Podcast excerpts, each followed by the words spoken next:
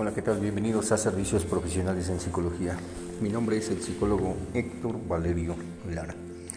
Bueno, pues estamos casi a la mitad del mes y bueno, pues seguimos trabajando en diferentes modalidades terapéuticas, ya sea para terapia individual, terapia de pareja o terapia de familia.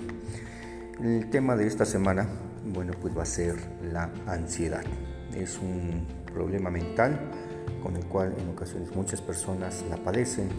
Incluso tú puedes ser uno de los candidatos que tengas este perfil de padecer ansiedad. Y bueno, pues vamos a entrar en materia.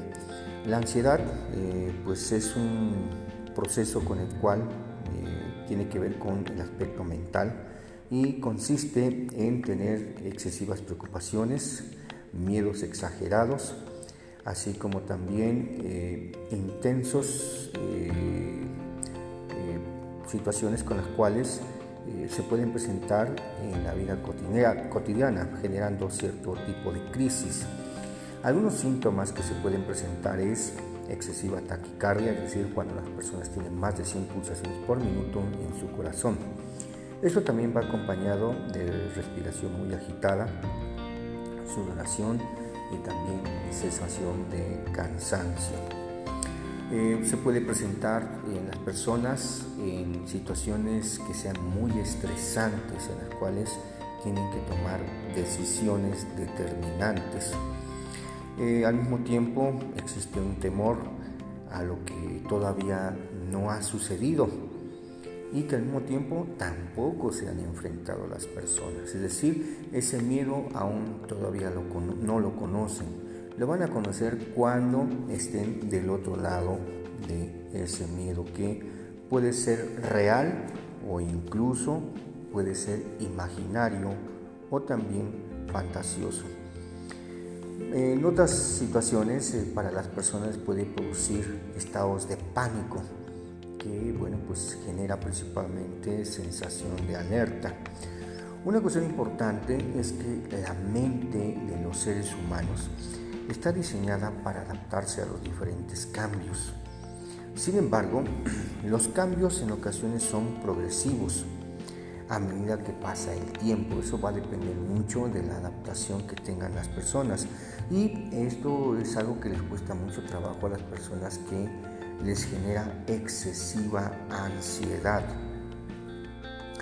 Una cuestión importante es que eh, cuando aparecen esos cambios, eh, generan una renovación de las personas, también generan eh, conocimientos nuevos y al mismo tiempo va generando comportamientos y actitudes diferentes cuando se trabaja sobre la ansiedad.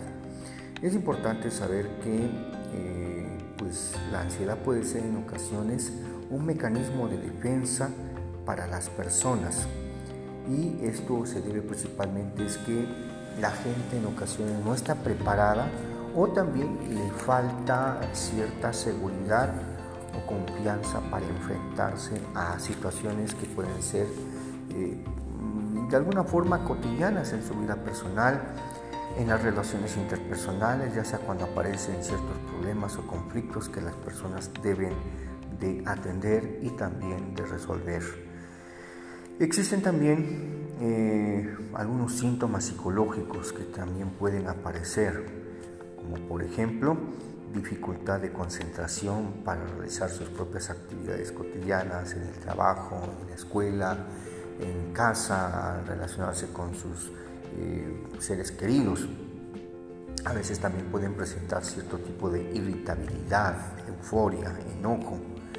Eh, en otras ocasiones eh, genera insomnio porque las personas al tener esa ansiedad, bueno, pues no pueden conciliar con facilidad el sueño.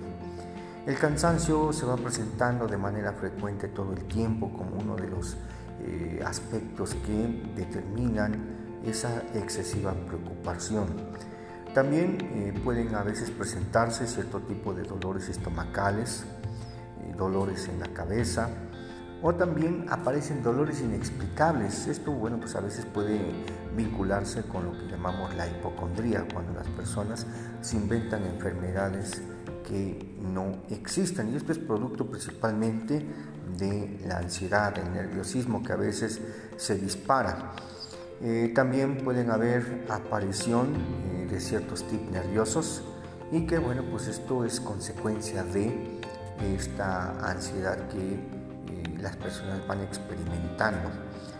de alguna manera, muchas personas viven en estado de tensión y alerta permanente, lo que genera que pueden tener una percepción de un mundo que puede ser amenazante para ellos, así como también eh, muy difícil de controlar dependiendo en el contexto donde se encuentren y al mismo tiempo las circunstancias por las que están viviendo.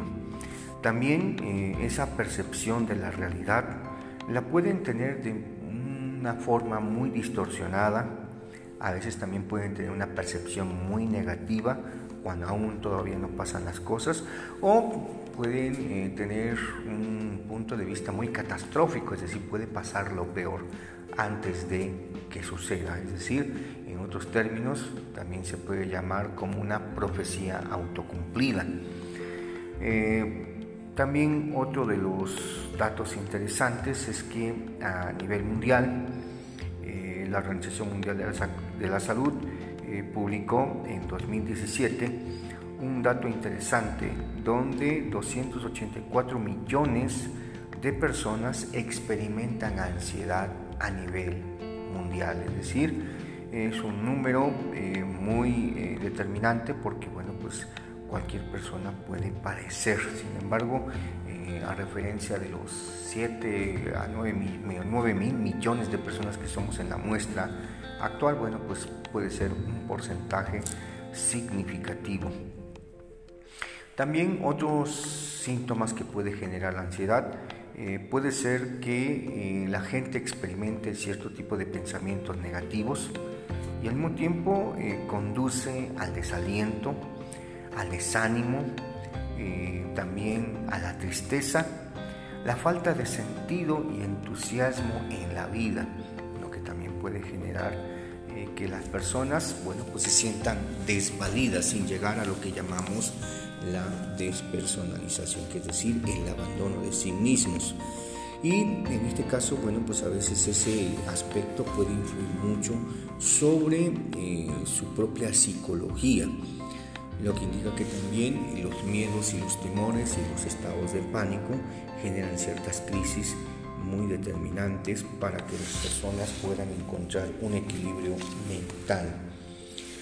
Eh, regularmente eh, la ansiedad eh, puede aparecer en la adolescencia después de los 12 años en adelante o también en ocasiones puede aparecer durante la fase de la adultez, es decir, de los 30 a los 60 años aproximadamente. Siempre tiene que haber una parte detonante, ¿no? Hay veces que esta ansiedad puede ser hereditaria o puede ser producto principalmente de alguna experiencia que genera eh, una crisis y que de alguna forma las personas lo llegan a experimentar.